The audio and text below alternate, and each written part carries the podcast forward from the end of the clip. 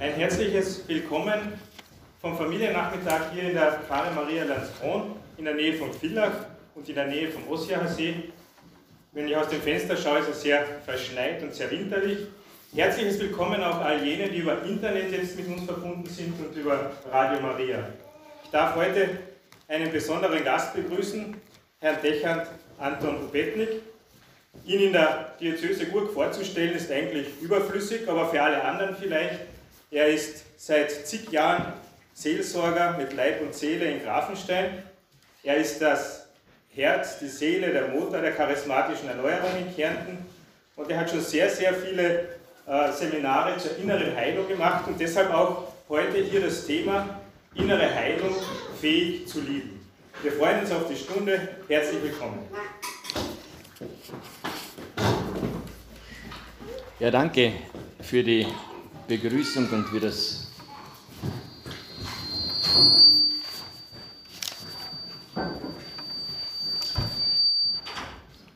Danke für die Vorstellung.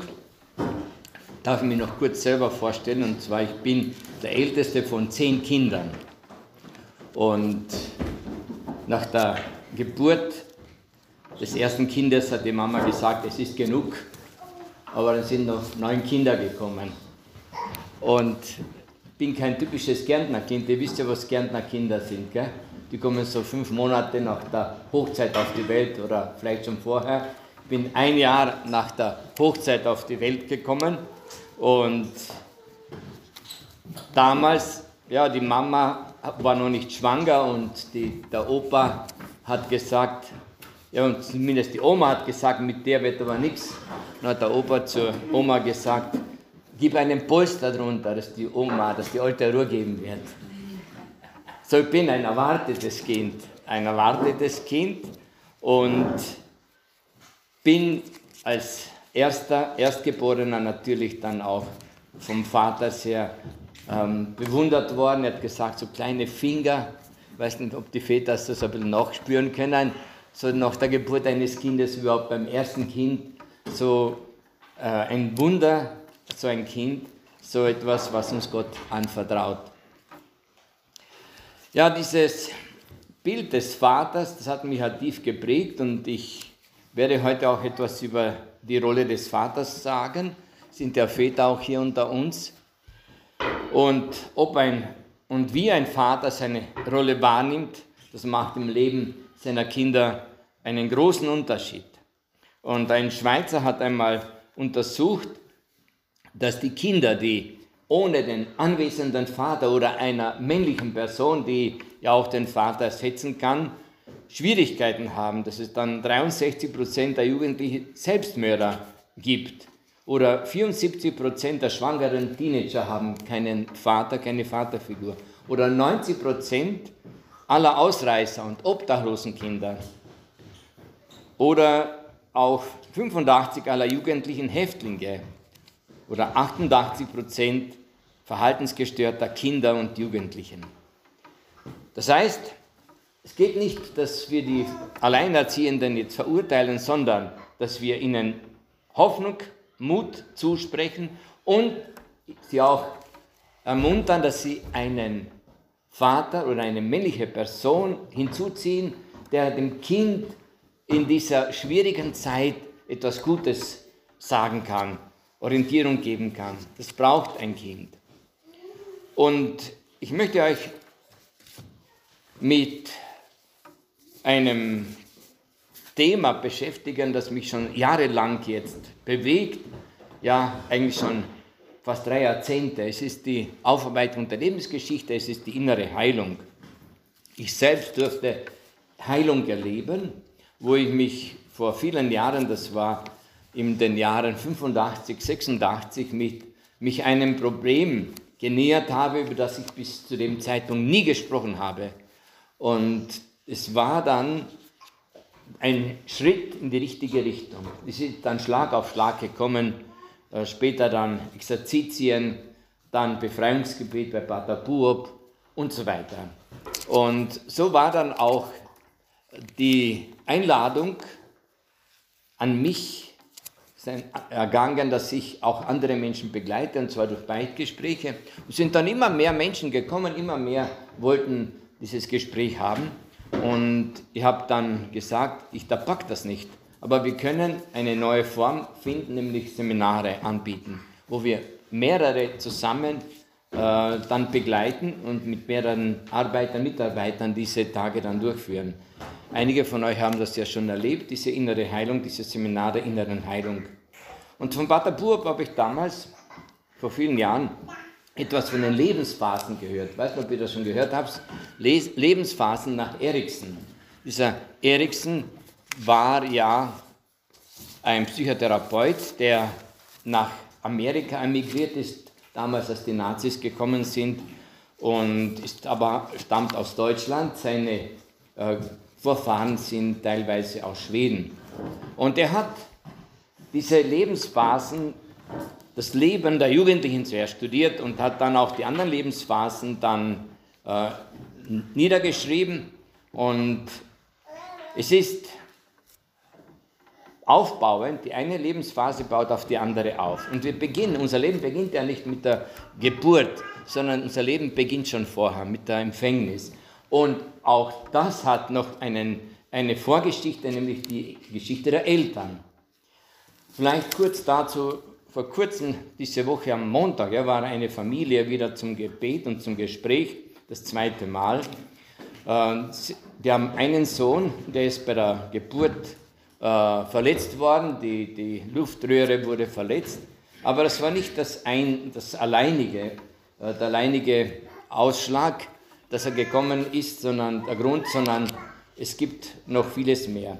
Schon beim ersten Gespräch ist mir aufgefallen, dass die Mutter sehr niedergeschlagen wirkte, sehr so leblos. Und ich habe dann gesagt, äh, bitte bis zum nächsten Mal schaut einmal eure Lebensgeschichte an, die Geschichte der Eltern und der Großeltern. Und dann waren sie am Montag wieder zum Gespräch und sie haben diese Familiengeschichte erforscht. Gott sei Dank haben sie noch wen gefunden, der etwas sagen konnte. Und sie hat Folgendes entdeckt, dass der Vater die Mutter betrogen hat. Und könnt ihr euch vorstellen, so eine Frau, die mit einem Mann zusammenlebt, ein Kind erwartet, mit einem Mann, der sie betrügt. Und was das für Folgen hat für das Kind. Dann war er außerhalb der Familie ein wichtiger Luftikus einer, der die ganze äh, Gesellschaft unterhalten hat zu Hause, aber ein, ein Tyrann, der Angst äh, verbreitet hat. Und was noch war, er hat auch Selbstmordversuche einmal unternommen und ein Bruder vom Vater hat auch Selbstmord begangen. Und es war dann der Eindruck da, als wäre um diesen jungen Mann eine Halsschlinge. Also als würde er gefährdet sein in Richtung Selbstmord und hat das bestätigt, dass er manchmal diese Anfechtungen hat. Also das sind Geschichten, die wirken, die wirken auf unser Leben und es ist wichtig, dass wir auch uns einmal damit beschäftigen, wie waren denn meine Großeltern? Wie war die Kindheit meiner Eltern? Was haben sie erlebt? Was haben sie erfahren? Weil das haben sie ja weitergegeben. Und wir geben das auch weiter. Und so ist heilsam, also das mit einzuschließen. Die Lebensphasen, die Erikson so beschrieben hat, sind Phasen, die, wo eine auf die andere aufbaut. Und zwar so die erste Lebensphase äh, von der Empfängnis bis etwa Ende des ersten Lebensjahres. Und er hat sie dann überschrieben mit den Worten, ich bin, was man mir gibt. Gibt man mir was, dann bin ich wer. Wenn man mir keine Zuwendung gibt, keine Liebe gibt und so weiter, dann bin ich nichts. Das heißt, hier wird das Vertrauen grundgelegt oder es entsteht Misstrauen für das Leben. Diese Stufe wird dann abgelöst mit der Lebensphase so etwa Anfang, Ende erstes Lebensjahr, Anfang zweites Lebensjahr bis zum dritten Lebensjahr. Ich bin, was ich will. Und wenn ihr an eure Kinder denkt, in dieser Zeit entwickelt das Kind den eigenen Willen. Den eigenen Willen. Ja, und wenn man es nicht genauso macht, wie, es, wie das Kind es will, dann, dann gibt es natürlich schon Protest. Ja. Da erzähle ich euch nichts Neues. Und wenn hier der Wille gebrochen wurde, dann gehe ich als gebrochener Mensch durchs Leben. Wie war das bei dir? Diese Phase wird dann abgelöst von der Lebensphase etwa vom dritten bis zum sechsten Lebensjahr. Ich bin, was ich mir zu sein vorstelle. Das ist die Zeit des Kindergartenalters. Es geht darum, dass der junge Pup eine Beziehung zur Mutter aufbaut und das junge Mädchen zum Vater. Das heißt, das Mädchen möchte den Papa heiraten in dieser Phase und der Bub die Mama. Und wenn das gelingt, diese Geschlechtsdifferenzierung, dann ist später es leicht, sich als Mann, als Frau auch zu erleben. Wenn das nicht gelingt, dass die Tochter den Papa heiraten kann, dann entscheidet sich das Kind für die nächste Lebensphase. Klar, dann werde ich halt lernen. Dann gehe ich in die Schule und das ist die Lebensphase etwa so von sechs bis elf Lebensjahren. Ich bin, was ich lerne. Ich bin, was ich lerne. Und wer Lehrer ist, der weiß, wie hier Kinder auch ein Selbstwertgefühl entwickeln können, wenn sie gestützt werden, aber auch ein Minderwertigkeitsgefühl, wenn sie verletzt werden, wenn sie enttäuscht werden, wenn sie gemobbt werden ähm, und so weiter. Und dazu zu diesen Lebensphasen dann später etwas mehr, noch mehr. Diese Lebensphase wird dann abgelöst etwa vom 12. Lebensjahr bis zum 18. Lebensjahr, die Zeit der Pubertät, ich bin einer, aus dem etwas wird. Und da kann man so eine Überschrift machen über diese Lebensphase wegen Umbau geschlossen. Also da kann man nicht mehr erziehen. Da ist aus. Da muss derjenige, der das, was er bis jetzt empfangen hat, ausprobieren, ist das etwas, was zu meinem Leben passt? Kann ich mit dem leben? Kann ich auf das mein Leben aufbauen? Und bin ich ich geworden? Das ist so diese große Frage aus dieser Lebensphase. Diese Lebensphase wird dann abgelöst etwa vom 18. Lebensjahr. Das ist dann schon ein fließend. Ich bin mir sicher als Mann, ich bin mir sicher als Frau. Es geht um Bindungsfähigkeit, um Vertraulichkeit, Intimität. Kann ich mich als Mann klar distanzieren zur Frau hin und die Frau zum Mann hin, kann ich mich binden. Es geht um die Bindungsfähigkeit. Als Mann an den Partner, auch an eine Gemeinschaft. Das Gegenteil wäre die Isolation. Es gibt Menschen, die sich nicht binden können. Wir haben heute ja immer mehr junge Menschen, die sich nicht entscheiden können, nicht binden können, keine Entscheidung treffen wollen. Die nächste Lebensphase ist dann, ich bin, was ich weitergebe. Es ist Zeit der Elternschaft, Zeit der Fruchtbarkeit. Und die Frage ist, gebe ich etwas weiter? Wenn ich nichts weitergebe, wenn mein Leben fruchtlos ausschaut, sei es in der Ehe oder in der Ehelosigkeit oder in der Pastoral, dann ist die Gefahr, dass ich resigniere oder es ist auch diese Zeit der, des Scheiterns in der Lebensmitte die Lebenskrise. Und da schmeißen manche so die Partnerschaft und versuchen doch irgendwas zu retten. Auch Ehelose scheitern hier, zum Beispiel auch Priester in dieser Lebensphase, wenn sie sich fruchtlos vorkommen. Und deswegen äh, immer die Frage, ist mein Leben fruchtbar? Ein gefährliches Alter. Und die letzte Lebensphase, die Erikson formuliert hat, ist von der Lebensmitte bis zum Tod. Ich bin mit mir und mit meinem Leben versöhnt. Dürfte alles gewesen sein. Kann ich glauben, dass Gott aus dem Übelsten, was ich so gemacht habe, etwas Gutes machen kann? Ihr wisst ja, äh, wer einen Garten hat, dass man den Mist, den man gebaut hat, den Mist, wenn man den auf den Garten, auf die Erde ausbringt, dass er wieder zum Dünger werden kann. Das heißt, wenn ich versöhnt bin, dann kann aus dem Übelsten meines Lebens etwas Neues wachsen, Neues entstehen. Die erste Lebensphase und die zweite Lebensphase die sind sozusagen das Fundament. Und das Fundament bei einem Haus ist unter der Erde. Das heißt, man sieht es nicht. Und wenn dieses Fundament Risse hat, dann kann das ganze Haus natürlich einsturzgefährdet sein, das Lebenshaus. Und so einige Fragen zu diesem ersten Lebensabschnitt. Wie waren, wie waren denn deine Eltern? Wie waren bei, als du gezeugt wurdest? Haben deine Eltern Ja gesagt? Wenn sie nicht Ja gesagt haben, dann hat Gott Ja gesagt. Dann hat er Ja gesagt, und zwar, ich will, dass du lebst. Und bei dieser Frau, die ich am Montag zum Gespräch hatte, durfte ich wirklich stark laut ihr zusprechen, Gott hat dich gewollt. Gott hat dich gewollt. Auch wenn der Vater nicht einverstanden war, die Ärzte zur Abtreibung geraten haben, die Mutter Angst hatte, aber Gott hat dich gewollt. Und da habe ich gemerkt, wie sie aufgeschaut hat, wie sie sich wieder aufgerichtet hat und wie ein Lächeln in ihr Gesicht kam. Gott hat dich gewollt. Und das darf man über jedes Leben drüber schreiben als Überschrift. Gott hat mich gewollt.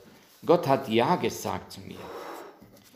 Und die Kinder, die Babys unter dem Herzen der Mutter, können sich an alles erinnern. Da gibt es ein Beispiel von diesem Dirigenten Boris Brot. Er hat die Cellopartie bestimmter Musikstücke spielen können, obwohl er sie vorher nie gesehen hatte. Und was war der Auslöser? Seine Mutter hatte, die war und hat sie hat diese Musikstücke gespielt, als sie mit ihm schwanger war. Also er konnte sie auswendig spielen. Also so ist das Kind mit der Mutter verbunden. Ja, da kann man sich überlegen, was das für Bedeutung hat, diese äh, Zeit der Schwangerschaft für das Kind. Und diese Schwangerschaft ist auch wichtig für das Gottesbild. Dazu später dann noch mehr. Und zwar das Gottesbild, das wir ja von den Eltern übernommen haben und das Bild, das wir ja auch vom Vater haben, wie wir ihn erlebt haben, wie er zu uns war. Und zwar hat eine, die deutschen Theologen gelesen, die so um die Jahrhundertwende geboren waren und in jedem dieser Bücher begegnete sie einem strengen Gottesbild. Und zwar einem Gott, der eigentlich unnahbar ist. Und als ob man lang suchen muss nach diesem Gott, dass man seine Nähe nicht verspüren kann. Und man muss fast weinen, um diesen Gott zu berühren. Und dann hat sie eine Bekannte gefragt, diese Frau, die das niedergeschrieben hat, ähm, wissen Sie, mein, äh, mein Mann, der in Deutschland aufgewachsen ist, er hat Eltern gehabt, die ihn nie in die Arme genommen haben. Selten, wenn sie weinten. Und sie dachten, das sei das Beste, um ihre Kinder zur Selbstdisziplin zu erziehen. Also die Kinder haben laut weinen müssen. Und da hat sie gedacht, diese Autorin, die das niedergeschrieben hat, wer weiß, ob diese Theologen, die die Nähe Gottes suchen, in Wirklichkeit nicht die Nähe der Mutter und des Vaters suchen, von denen sie nie im Arm gehalten worden sind. Das heißt, die Erziehung und wie wir von den Eltern in dieser Zeit behandelt worden sind, entscheidet auch über das Gottesbild. Das heißt, die deutschen Theologen scheinen Gott als einen überaus strengen Elternteil erfahren zu haben, bei dem sie lange und laut weinen mussten, bis sie endlich erhört wurden. Und wir haben ja dieses Gottesbild ja auch vermittelt worden in der Theologie. Diese Lebensphase, die erste Lebensphase wird dann abgelöst, und zwar mit der Lebensphase, ich bin, was ich will. Das ist die Zeit, wo das Kind so den erstes probiert, den Willen äh, zu leben, das zu tun, was dem Kind gefällt. Und diese Zeit, in dieser Zeit ist auch so, dass die, die Kinder ja so langsam auch äh, sich entfernen dürfen von der Mutter. Und wenn eine Mutter zum Beispiel das Kind äh, in der Nähe hat und das Kind weiß, ich kann mich auf die Mama verlassen, obwohl ich sie nicht sehe, dann kann auch dieses Vertrauen wachsen. Also diese Nähe ist für das Kind, diese Gegenwart der Mutter ist für das Kind so heilsam. Die dritte Lebensphase, ich bin, was ich mir zu sein vorstelle. Es ist das Spielalter, die Zeit, wo das Kind aus dem Haus kommt. Heute kommen sie manchmal schon früher, aber es geht um die Zeit, wo sie in den Kindergarten kommen. Und die Frage ist, hatte ich so ein Vorbild im Vater, in der Mutter? Und es ist so, dass in der Eheberatung die ersten sechs Lebensjahre äh, anzuschauen sind. Dort liegen die Ursachen für Ehekrisen. Die ersten sechs Lebensjahre. Viele haben zum Beispiel keine Entschlusskraft entwickelt und sagen dann, mach es du. Ich kenne Männer, die sagen, Ma, geh du bitte, geh du auf die Bank oder zum Amt oder ruf du an, ruf du an. Also keine Entschlusskraft. Mach es du. So wie ich mein Vater oder eine Mutter will ich nie werden. Und irgendwie bin ich genauso. Das heißt, diese Ursachen für Schüchternheit bleibt, aber ich muss um Heilung bitten, ich muss dann immer wieder mich entscheiden. Traue ich mich auftreten? Kann ich nicht. Viele sagen, kann ich nicht.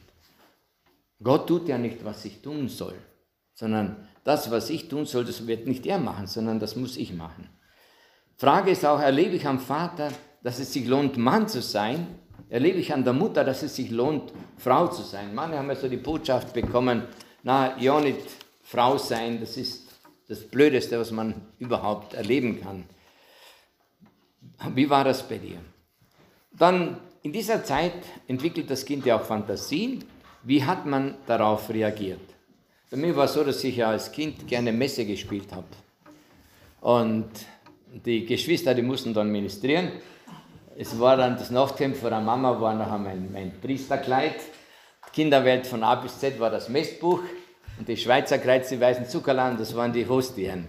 Ja, das war damals so mein Spiel, das ich gerne gespielt habe. No, wahrscheinlich habe ich es irgendwo so schon in die Wiege gelegt bekommen, irgendwo später diesen Weg dann einzuschlagen. Diese, in dieser Zeit verlässt das Kind auch den sicheren Hafen des Elternhauses und es sollte eigentlich der Vater sein, der das Kind hinausführt, weil sonst bleibt es an der Mutter hängen.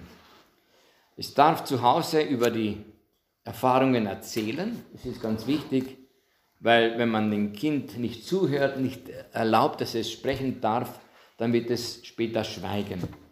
Und in dieser Frage, Zeit sind auch immer die Fragen, warum? Ich kann mich erinnern, meine Geschwister und später meine Neffen und Nichten. Warum? Warum ist der Mond rund? Und wenn man dem Kind einfach erklärt, aha, aha, so ist es, passt. Also nicht sagen, du mit deinen blöden Fragen, halt den Mund, sondern erklären, so wie das Kind es halt verstehen kann. Wie ist man so mit deinen Fragen umgegangen, als du Fragen hattest? Wurden sie beantwortet? Oder haben sie auch gesagt, du, halt den Mund. In dieser Zeit ist dann auch die sexuelle Neugier entstanden. Der Bub ist ja dem Vater unterlegen und das Mädchen der Mutter. Der Bub stellt sich vor, in der Liebe der Mutter zu sein.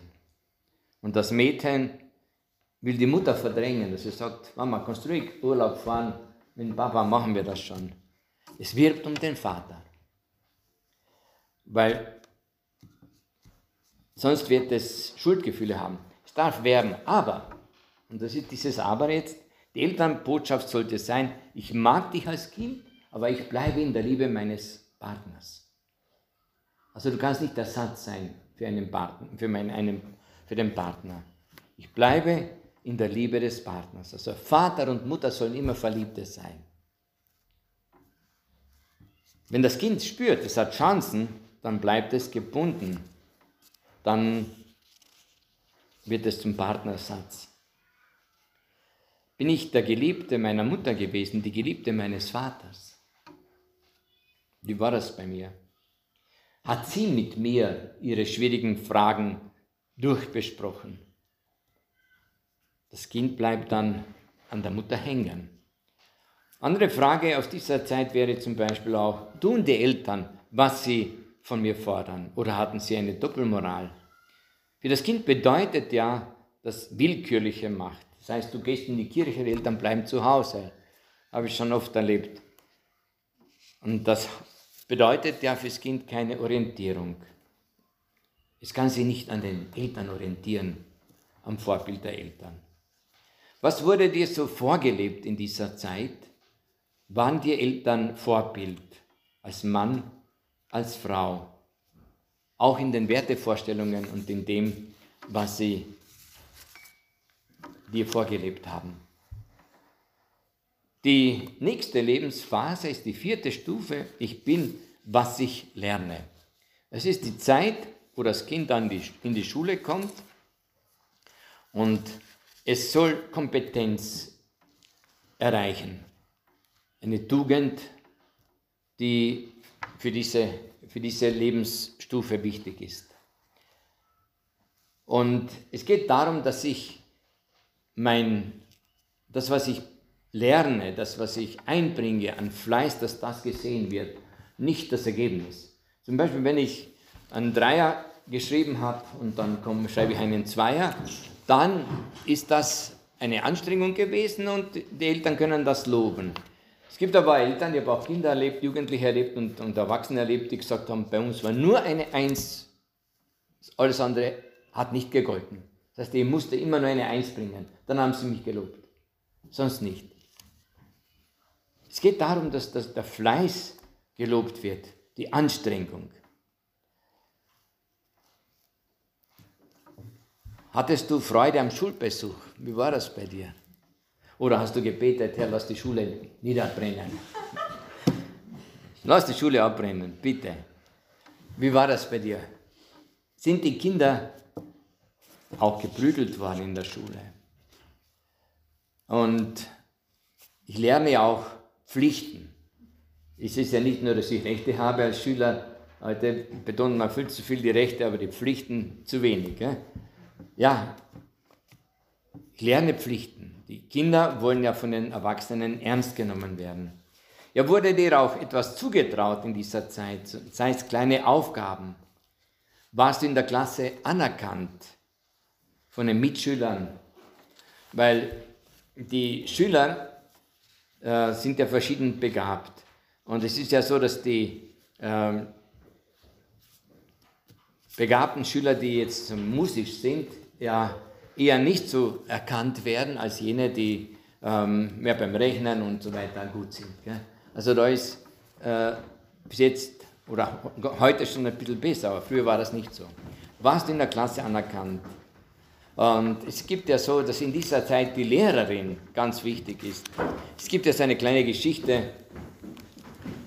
Die Lehrerin äh, einer vierten Volksschulklasse sagt den Kindern, ab heuer müsst ihr zu mir Sie sagen. Weil ihr kommt dann in die Schule, in eine höhere Schule und dort darf man zum Lehrer nicht mehr oder Professor nicht mehr Du sagen. Und wenn einer das nicht kann oder wenn einer vergisst, dann muss er halt eine kleine Aufgabe schreiben. Und dem kleinen Franzi rutscht halt heraus, du Frau Lehrerin.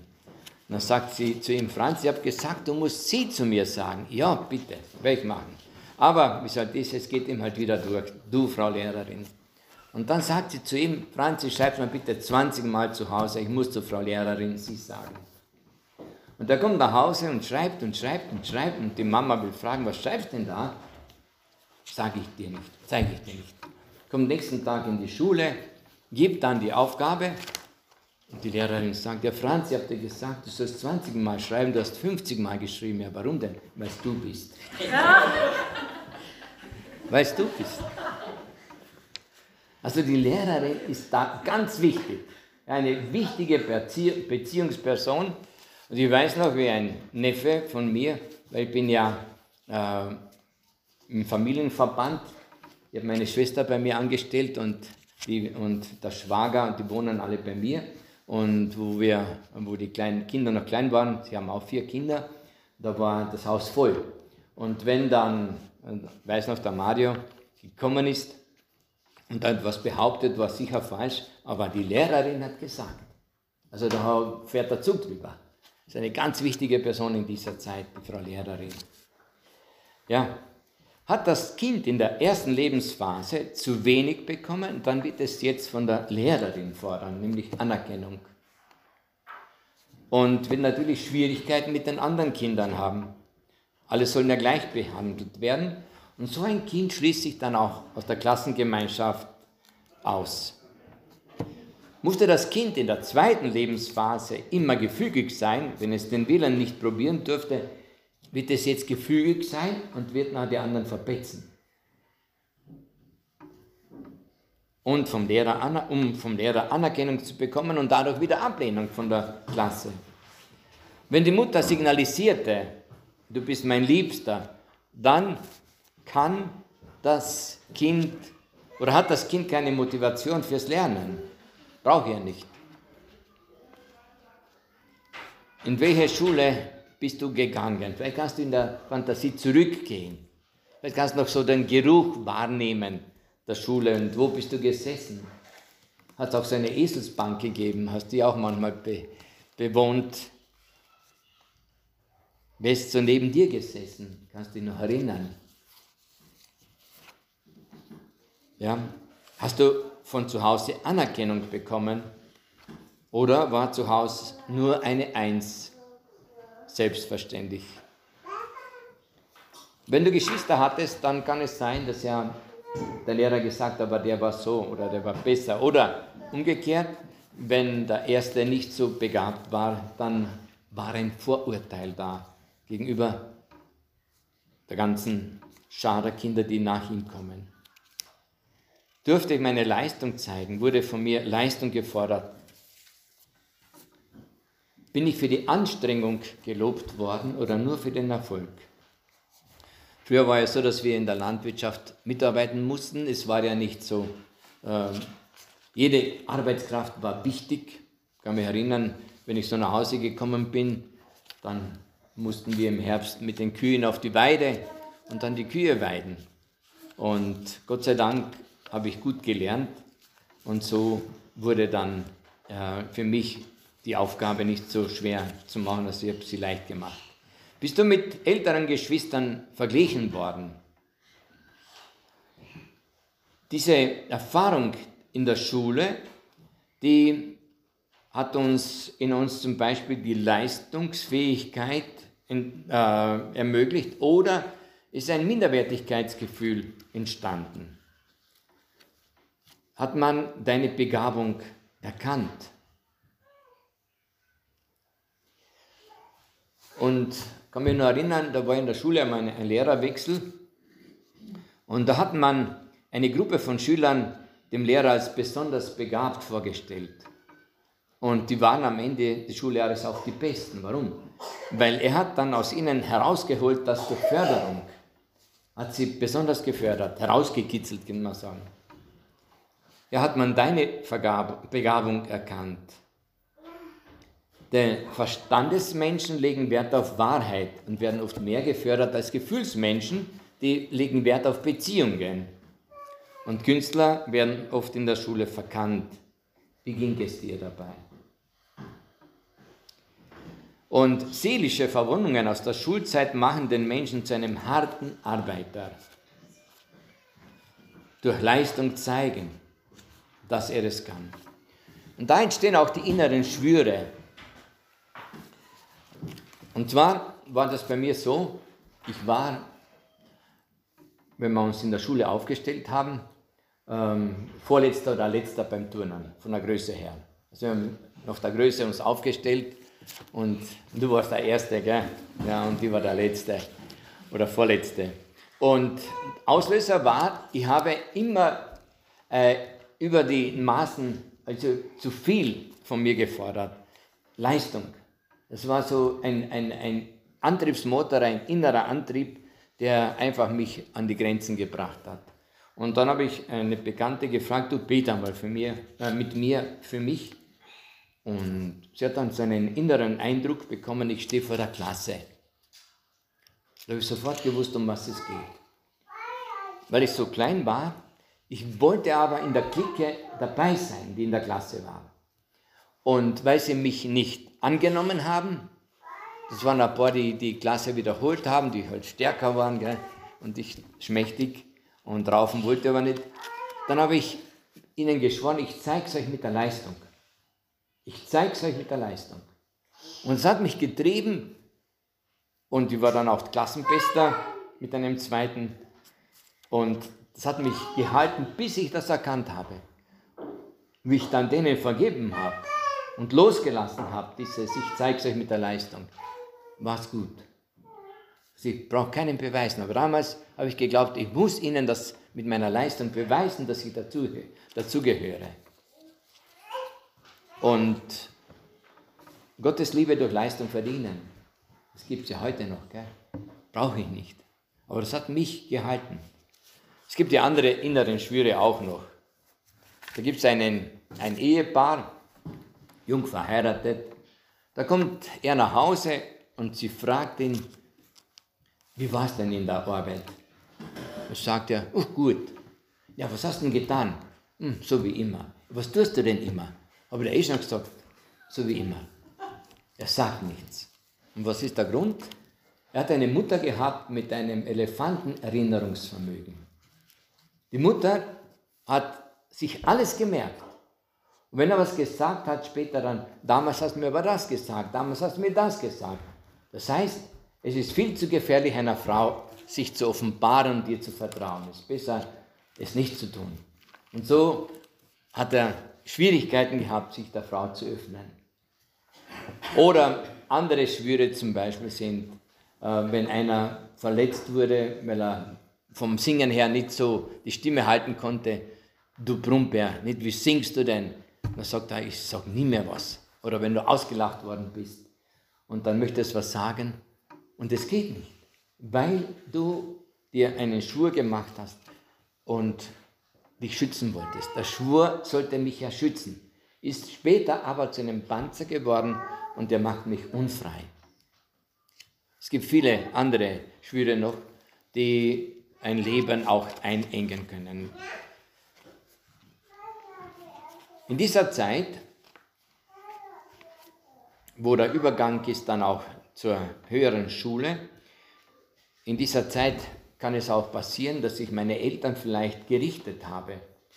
Und besonders dann in der nächsten Lebensphase, in der Pubertät, ich weiß noch, ich war damals sehr, sehr gescheit. Also ich war viel gescheiter als der Vater und, und ähm, Warum, weiß ich nicht. Gell? Aber es war wahrscheinlich notwendig, um sich loszulösen von zu Hause. Aber wenn es dann zum Verurteilen kommt, dann ist das wie eine bittere Wurzel. Das heißt, wenn ich Eltern in irgendeinem Bereich in dieser Zeit verurteilt habe, dann ernte ich das später. Und zwar hundertprozentig. Jesus sagt ja, richtet nicht. Und was ihr seht, das werdet ihr ernten. Und zwar hundertprozentig. Und deswegen ist gut einmal zu überlegen, habe ich irgendwo meine Eltern gerichtet. Da war eine junge Lehrerin, ledig, also die hatte einen Sohn und der war damals, der hat HTL angefangen und hat das Jahresziel nicht erreicht. Und sie hat ihn dann aus der Wohnung rausgeschmissen. Und ist zu mir gekommen und hat gesprochen, hat sie gesagt, und ich habe so mir geschworen, ich mache das nicht und habe es trotzdem gemacht. Dann habe ich sie gefragt, ja, wie war es denn bei deinen Eltern? Ja, meine Mama hat auch meinen Bruder rausgeschmissen. Und ja, und wie hast du dann reagiert? Ich habe sie gerichtet, verurteilt. Ich mache das nie. Und schlecht redet über sie. Und das war ihre Ernte. Das war ihre Ernte. Sie hat das jetzt geerntet, was sie an der Mutter gerichtet hat. Also bittere Wurzeln müssen gekappt werden. Man muss Vergebung, Versöhnung. Vielleicht ganz kurz noch zur fünften Lebensphase. Ich bin einer, aus dem etwas wird. Und da kann man so diese Überschrift machen, wegen Umbau geschlossen. Die große Frage, schaffe ich es? Schaffe ich das jetzt? Und es geht darum, dass es um meine Rolle, mein Ich, meine Identität äh, finde. Wer bin ich wirklich? Bin ich ich geworden? Es geht um die Glaubwürdigkeit. Bin einer, aus dem etwas wird. Und die bedrohliche Frage ist ja, schaffe ich es? Da passieren ja rein äußerliche Veränderungen, Wachstumsschub, das kindliche Selbstbild wird in Frage gestellt, statt dauernde Veränderung will man Stabilität, man verhindern diese Veränderung, indem sie hungern oder zu viel essen. Und was wurde damals so vom Erwachs von den Erwachsenen, von den Werdenden, also von dir gefordert? Und in dieser Zeit ist ja auch die Abnabelung passiert. Ich-Identität bedeutet, das angesammelte Vertrauen der ersten vier Phasen aufrechterhalten zu können. Bist du damals vielleicht zu Unrecht gezüchtigt worden? Hat es Missbrauch gegeben? Ich will ja nicht Massenmensch sein, nicht in einem Rudel, sondern ich will einer, aus dem etwas wird. Und manchmal kann diese Ich-Werdung auch von den Erwachsenen vorangetrieben werden. Zum Beispiel, wenn der Vater stirbt, dann muss der Älteste die Rolle dann übernehmen. Das bist du der Vater. Verantwortung übernehmen. Und die andere Seite wäre zum Beispiel, wenn diese Entwicklung behindert wird. Früher hat man manchmal auch gehört, solange du noch deine Füße unter meinen Tisch tust, machst du, was ich will. Das heißt, ich kann aber nur lieben, wenn ich geliebt worden bin. Habe ich so meine Identität gefunden? War zu Hause ein Gespräch möglich oder wurde alles nur diktiert? Kann ich Ja sagen zu meinem Leben, zu, meinen, zu meiner, äh, meiner Werteordnung? Bin ich zufrieden oder bin ich unsicher? Denn Dinge, die einer zu tun hat, will er auch verstehen. Warum oder wozu? Und die Fragen natürlich an die Eltern, kann ich so meine Kinder loslassen in die, in die Selbstständigkeit. Die Kinder sollen ja sich so weit wie möglich trennen von den Eltern und nicht an ihnen kleben bleiben. Manchmal passiert es aber auch, dass so der Jüngste festgehalten wird, so mit der Motivation oder mit der Begründung, na, wird der wohl einer noch auf uns aufpassen. Nicht? Wir haben für euch investiert, in euch investiert. Das machen ja die Eltern ja gerne. Und so wird einem das Leben verbaut. Wer ist so dein Geliebter oder deine Geliebte aus der dritten Phase gewesen? Die Enttäuschung ist dir wichtig, dass sie erkenne, kann ja den Papa nicht heiraten, die Mama nicht heiraten, sondern ich, sie sind keine Partner für mich. Und deswegen passiert es auch, dass in dieser Zeit sich die Jugendlichen so unmöglich benehmen, äh, Haare färben, weiß nicht, sonst noch was machen, um ja sich zu trennen von diesem Liebespartner, den sie zuerst angestrebt hatten. Fragen auch an die Jugendlichen, bin ich ein wirklicher Junge, ein richtiges Mädchen? Komme ich bei meinen Altersklassen, bei meiner Altersklasse an?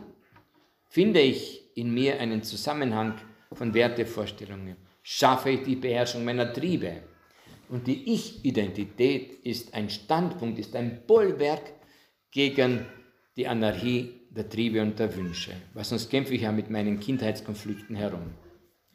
In dieser Zeit fällt auch der Schulabschluss, das Ende eines sicheren Daseins im Hotel Mama, Wandel vom Kind zum Erwachsenen sind große Schwankungen. Wie war die Frage nach der Identität damals bei dir? Kleider, Benehmen, Gruppe und so weiter. Die sechste Phase ist dann die Zeit, wo ich mich binde und das Ziel, das ich da erreichen kann, die Tugend ist die Liebe. Und zwar ist der Beziehungsaufbau damals bei dir gelungen, der Hintergrund, was kann ich vergeben, wo kann ich vergeben, was kann ich bejahen, wo habe ich nur haben wollen und nichts geschenkt, habe ich mitgetragen, wenn andere eine Dummheit begangen haben? Oder habe ich nur angeklagt? Gibt es irgendeine Schuld, die ich bereuen soll? Die siebte Lebensphase nur ganz kurz Es ist die Zeit der Fruchtbarkeit, der Elternschaft und Zeit auch, wo die Krise in der Mitte des Lebens entstehen kann, wo ich schon früher gesagt habe, dass manche auch scheitern können und dann davonlaufen, habe ich Vertrauen in den Sinn meines Lebens. Und die achte Lebensphase, ich bin mit mir und mit meinem Leben versöhnt. Es geht darum, dass ich so alles annehmen kann, wie es war. Kann ich aus dem Glauben, dass Gott aus den größten Blödsinnen, die ich gedreht habe, etwas Gutes machen kann, wenn ich sie ihm übergebe. Ich kann das für mich bejahen. Wenn ich gerade nicht jene Dinge getan hätte, wäre ich heute nicht hier. Ich habe dann Heilung erlebt, Befreiung erlebt. Und Gott hat mich dann in diesen Dienst hineingeführt, weil ich das selber zuerst einmal erlebt habe, schwer darunter gelitten hatte. Also Gott kann alles benutzen, kann alles wenden, nur ich muss es ihm vergeben. Und jetzt zurück zu den verschiedenen Verletzungen, die entstanden sind. Wie gehe ich jetzt mit diesen Verletzungen um? Und zwar, dass ich so den Heiligen Geist bitte, Lass mich erkennen, wie du meinen Vater siehst. Lass mich erkennen, wie du meine Mutter siehst. Dass ich unterscheide zwischen der Person und der Sünde, die sie begangen hat. Die Person lieben, die Sünde hassen. Das ist das Erste. Also ich unterscheide zwischen der Person und der Sünde. Ich bitte den Heiligen Geist, zeig du mir auf, wie siehst du meine Mutter, meinen Vater, der mich vielleicht verletzt hat, enttäuscht hat? Wie siehst du ihn? Und das heißt, er zeigt mir sein Herz gegenüber dem Vater. Und so werde ich erkennen, Gott liebt mich, aber er hasst meine Sünde. Der zweite Schritt ist dann, dass ich mich entscheide, dem Vater, der Mutter oder der Person, die mich verletzt hat, zu vergeben. Ich entscheide mich. Und das ist eine Willensentscheidung. Das hat mit Gefühl gar nichts zu tun. Weil die Gefühle brauchen Zeit. Die brauchen Heilung. Es ist ja so, wenn ich verwundet bin, wenn ich eine Wunde habe, da wird der Arzt ja nicht sofort einen Verband drüberlegen, sondern er reinigt zuerst die Wunde. Er macht sie sauber. Und das ist die Vergebung. Und dann kann die Wunde heilen. Und dann kann ich bitten, dass ich diese Liebe des himmlischen Vaters empfange, wenn ich zu wenig vom Vater bekommen habe. Also noch einmal, ich bitte Gott, dass er mir sein Herz gegenüber meinem Vater zeigt. Wie liebt Gott meinen Vater? Wie liebt Gott meine Mutter? Zweitens, ich entscheide mich, dem Vater zu vergeben. Das ist eine Entscheidung, eine Willenssache. Und als drittes, ist dann, ich bitte, dass ich diese Liebe empfange. Und wir sind ja eine Person, die eine Ganzheit ist. Seele, Geist und Leib. Und wenn die Seele verletzt ist, leidet auch der Leib darunter. Deswegen ist die Vergebung der Schlüssel zur Heilung. Vergebung Gott und den Personen. Einer hat gesagt, du kannst dir Gott nicht vergeben. Hey, das ist theologisch falsch. Stimmt. Aber Gott hat vielleicht das zugelassen, dass ich dann ja, hadere mit ihm und dass ich dann ja, Schwierigkeiten habe, ihm zu vertrauen. Aber wenn ich dann diesen Schritt mache, dann kann wieder Vertrauen entstehen. Lade ein, dass wir jetzt äh, einmal ein, das Lied anstimmen, Claudia, wenn du mit uns das jetzt singst. Und zwar das Lied Niemand als du, Herr, kann geben, was mein Innerstes vermisst. Niemand als du, Herr. Und so wird dann auch dein Gottesbild heilen, wenn du bereit bist, wirklich so in der Tiefe deines Herzens zu verzeihen.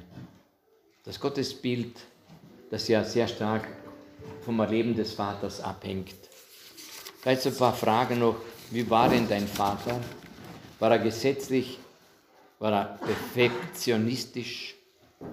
War er kritisch? Hat er seine Versprechen gebrochen? War er launisch? Hat er dich missbraucht, dominiert? War er heuchlerisch? Und das wirkt sich auf dein Gottesbild aus. Deswegen jetzt die Bitte von Jesus, vergib jetzt deinem Vater, vergib ihm. Auch er stammt aus einer gebrochenen Beziehung und du wirst Heil und Heilung empfangen.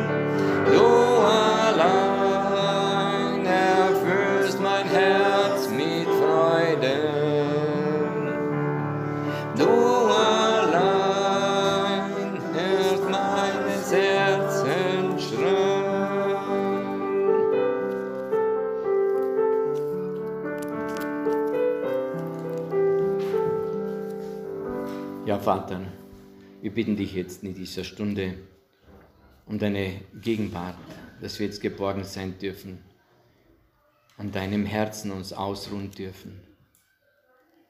Ich bitte dich, dass du jetzt den Anfang unseres Lebens segnest, als wir unter dem Herzen der Mutter empfangen wurden. Ich bitte dich, dass du alles wegnimmst, alles Negative, das damals auf diese Zeugung Einfluss hatte Bitte dich segne jetzt, Vater und Mutter.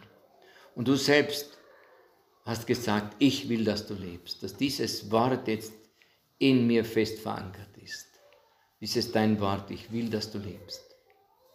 Und ich übergib dir jeden Moment unter dem Herzen der Mutter, jeden Augenblick, besonders jene Momente, wo die Mutter Angst hatte, wo sie Traurigkeit erlebt hatte, wo vielleicht ein Tod einer gestorben ist oder weggegangen ist oder wo sie vom Vater verlassen wurde.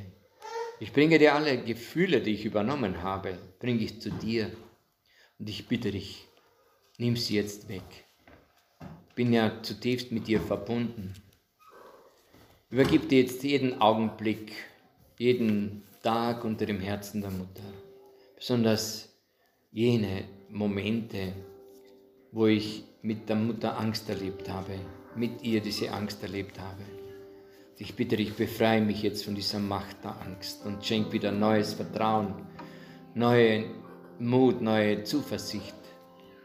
Schenk wieder Hoffnung, dass alles in deiner Hand geborgen ist. Und ich bringe dir jetzt, Jesus, den Augenblick der Geburt, wo wir geboren werden. Und begleite du mich durch diesen Mutterkanal und ich werde jetzt in deine Hände geboren. In deine Hände. Und du nimmst mich jetzt an dein Herz, du drückst mich an dein Herz, sodass ich deine Liebe erfahren kann, deine Liebe empfange. Und die Engel verkünden mit einer lauten Posaune, du bist jetzt geboren, du bist zur Welt gekommen, alle sollen es wissen. Der Himmel freut sich über wieder einen Menschen, der wieder ein Zeuge der Liebe sein kann. Ein Zeuge der Liebe, die der Vater uns schenkt. Jesus übergibt dir jetzt den Augenblick, wo dann auch die Nabelschnur durchtrennt wird. Und ich gehe jetzt als Erwachsener jetzt in diese Situation, in dieses Bild und schneide jetzt diese Nabelschnur durch, trenne sie, binde sie ab und schneide sie dann durch. Und ich darf jetzt so in den Händen Jesu noch verweilen. In seinen Händen die Heil und Heilung schenken. Und Jesus übergibt dir auch die Vorfahren und alle, die Mangel erlitten haben. Mangel an Liebe, Mangel an Zuwendung, an Annahme. Dass du das jetzt ergänzt und auffüllst. Und ich bitte dich auch um Vergebung dort, wo Sünde war, wo Kulte, Mächte im Spiel waren, Unversöhntheit. Schenke du jetzt Befreiung. Und wir bitten dich um Vergebung für alle Vorfahren, die uns Schulden hinterlassen haben. Herr, verzeih ihnen du. Und schenke jetzt einen Neubeginn. Einen Neubeginn weil du Leben in Fülle schenken willst. Und du bist dieser gute Hirte, der sich um jeden Einzelnen sorgt, jeden Einzelnen kennt. Du bist der, der das verlorene Schaf suchen geht und die 99 zurücklässt, die brav sind. Du suchst den Verlorenen und ich darf mich von dir finden lassen. Ich danke dir, dass du da bist als der Liebende. Als einer, der Leben in Fülle schenkt. Und das, was zerbrochen ist, erneuert. Und ich danke dir, dass wir es dir anvertrauen dürfen. Ich danke dir auch für Maria, die sich um mich kümmert als gute Mutter. Ich durfte sie annehmen als meine Mama. Und sie ist die große Fürbitterin. Danke auch dir, Maria, für deine Begleitung, für deinen Schutz. Und danke auch dem Schutzengel, dass er mich immer wieder erinnert, führt und für mich da ist. Danke auch meinem Namenspatron. All deine Fürbitte beim Vater im Himmel. Begleite mich weiter, begleite jeden Einzelnen weiter, sodass wir alle einmal im Himmel das Hochzeitsmahl des Lammes feiern dürfen.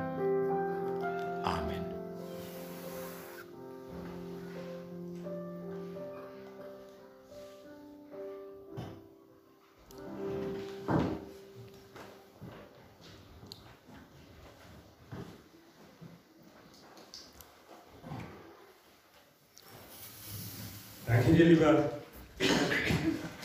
für deine Ausführungen, für dein Gebet, für deine ganz persönlichen Einblicke in dein Leben.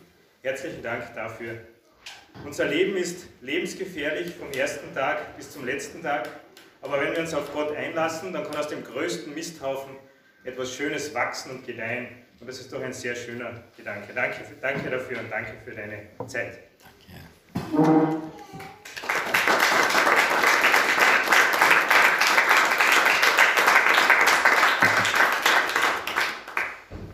Ich lade jetzt ein, dass wir uns dann in den Austauschgruppen und vielleicht auch zu Hause, alle Hörer und Hörerinnen in Radio Maria, noch zu folgenden Fragen Gedanken machen. Was nehme ich mit aus diesem Vortrag, aus diesem Impuls? Wie war meine Kindheit? Und erzählen wir uns vielleicht gegenseitig über unsere Herkunftsfamilie. Also dazu lade ich jetzt ein, in den nächsten Minuten, und ich darf dich bitten, dass du noch eine Kleinigkeit überreichen. Äh, ja, auch von meiner Seite herzlichen Dank, Herr Rehard Dubetnik, äh, dass Sie bereit waren, für uns heute diesen Vortrag zu halten. War wunderschön. Ähm, wir haben äh, sehr tiefe Eindrücke, glaube ich, mitnehmen können und ja, ein bisschen was für Sie auch zur, zur leiblichen Stärkung. Danke dir. Dankeschön. Wir werden immer. Sollen wir dann aufmachen, ja? sun.